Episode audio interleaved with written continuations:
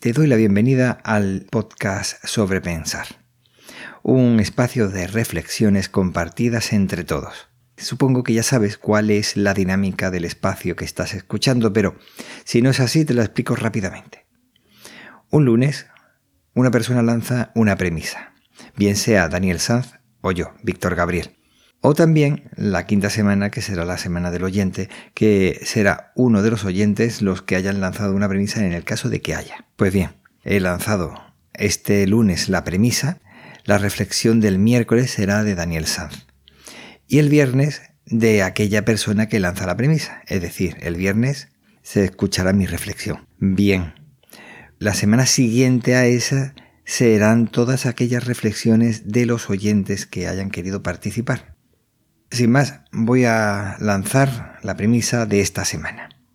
Estamos en una etapa social de fricción, de fuerza de rozamiento, de una fuerza contraria al avance social, que las mujeres y los hombres somos y debemos ser iguales en cuanto a derechos se sabe, y se debe luchar por ello.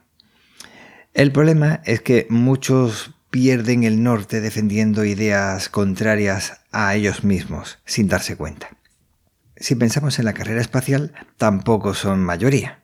Entonces, si resultara que no había problema de igualdad, porque ya existía, pues daba lo mismo quien hubiera llegado a la Luna en su momento. Sin embargo, cuando se realizó esta gesta, no había duda alguna de que debía ser una mujer. no, un hombre, ¿vale?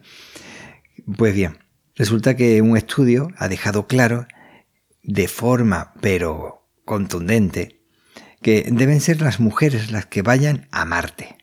No he podido evitar acordarme de una película de dibujos titulada Marte necesita madres. Bueno, pues aquí está la cuestión.